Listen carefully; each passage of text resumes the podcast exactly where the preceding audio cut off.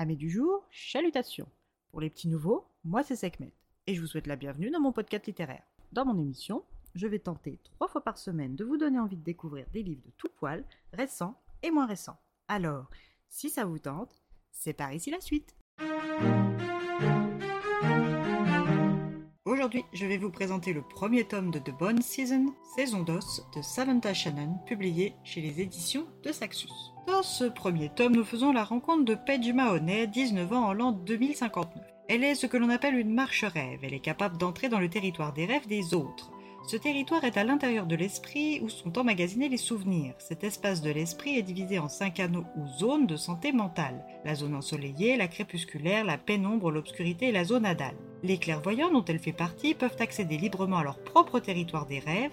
Les amorotiques, soit les humains non pourvus de capacités extrasensorielles, ne peuvent avoir accès à cet espace de leur esprit que durant leur sommeil. Et les marche-rêves, quant à eux, peuvent entrer dans tous les territoires des rêves, en plus des leurs bien sûr. Cet accès leur donne un pouvoir sur les autres phénoménal, allant jusqu'à la capacité à rendre fou ou à tuer sans avoir besoin d'une arme ni d'interagir physiquement avec une personne. Ce grand pouvoir est extrêmement rare et doit être protégé farouchement. C'est pourquoi Jackson Hall, le chef de la pègre du district I4 de Sion-Londres, garde toujours un œil sur Page. Ses dons lui sont utiles et il n'a aucun scrupule à les exploiter et à les faire se développer au détriment de son hôtesse. Quand elle a arrêté ses études, Paige a intégré le milieu du crime organisé de Silo. Elle est devenue une malhonnête et s'est mise à bien gagner sa vie, même si elle mettait cette dernière régulièrement et lourdement en danger. En rejoignant ses six clairvoyants, Jax, le dompteur, dit le dompteur blanc, Nick le sauteur dit la vision rouge, Elisa la médium dit la muse martyrisée, Nadine la chuchoteuse dit le carillon silencieux, Zek l'insondable dit le diamant noir, Danica l'indéfini dit la furie enchaînée, elle devenait la rêveuse pâle en intégrant cette famille du nom des sept sceaux. Elle n'était plus aussi seule, mais elle s'est vite rendue compte que même parmi ses pères, elle restait à part. Touchée par un poltergeist, elle a vu son don évoluer et Jack, son patron, en a profité elle est devenue une excellente recrue et une crimine de talent. Une crimine est une personne utilisant le monde spirituel à des fins lucratives pour info. Cet acte est passible de la peine capitale car considéré par le gouvernement de Sion-Londres dirigé par le grand inquisiteur Frank Weaver comme un acte de haute trahison. Page risque donc sa vie à tout instant. Elle n'a cependant pas le choix et doit lutter à chaque saut pour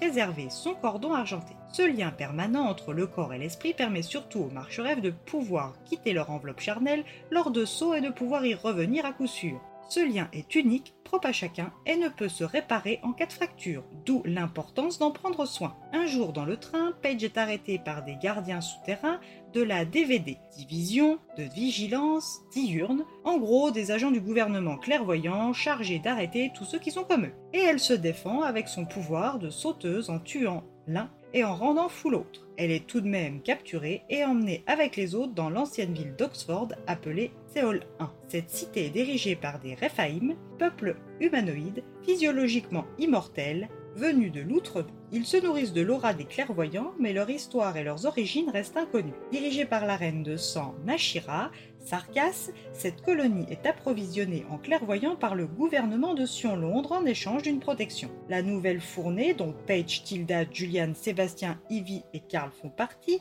est la saison d'os numéro 20. Chaque décennie voit sa saison d'os et son lot de nouvelles recrues. Paige est outrée, mais pas surprise qu'une telle organisation existe. Les grands Rephaim vont recruter les clairvoyants pour les former à devenir des vestes rouges qui sont chargés de protéger Sheol 1 et Siolo par la même occasion. Paige est recrutée par le consort de sang Arcturus et elle va emménager à Magdalene, le meilleur quartier de la ville. Si son nouveau maître est certes plus permissif que d'autres, il n'en reste pas moins son geôlier. Il doit lui apprendre à développer son don dont il ignore encore l'existence exacte. Lors de son premier test, son ami Seb, amorotique, utilisé comme esclave dans la cité, va devoir mourir, soit avec son don, soit des mains des Rephaim. Par ce choix, la reine de sang oblige Paige à se dévoiler en tant que marche-rêve et met sa vie en péril car Nashika convoite son don. La mort de Seb et la mise à nu de ses capacités vont pousser Paige dans ses retranchements. Va-t-elle survivre à cette nouvelle vie? Elle qui pensait risquer sa vie en travaillant avec Jax ne croyait pas possible une vie encore plus périlleuse. Arcturus va-t-il se révéler être un allié pour elle?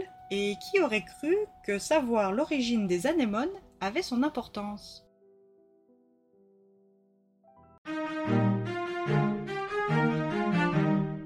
Roman que j'ai fini par acheter à force de le voir sur les réseaux. Et pour moi, comme souvent avec ce genre d'achat, petite déception. Je ne retire rien à la plume ni au rythme, mais j'ai trouvé certains passages un peu trop grosse ficelle à mon goût. La romance impossible est un ressort maintes fois utilisé, et pour ma part je ne trouve pas qu'elle apporte grand chose à l'histoire. En toute honnêteté, il est peu probable que je continue cette saga, même si je lui reconnais un niveau d'inventivité et de complexité intéressant. Je vous laisse vous faire votre propre avis et me le partager sur Insta si le cœur vous en dit. Et bien voilà, j'en ai fini pour aujourd'hui. J'espère que cet épisode vous aura plu et vous aura donné des nouvelles idées de lecture. Si vous souhaitez découvrir d'autres petits bonbons littéraires tout droit sortis de ma bibliothèque, je vous retrouve le samedi 15 juillet prochain pour un nouvel épisode. Et si d'ici là je vous manque de trop, vous connaissez le chemin sur Instagram, at les lectures de Sekhmet. Sur ce, chalut les amis et à la prochaine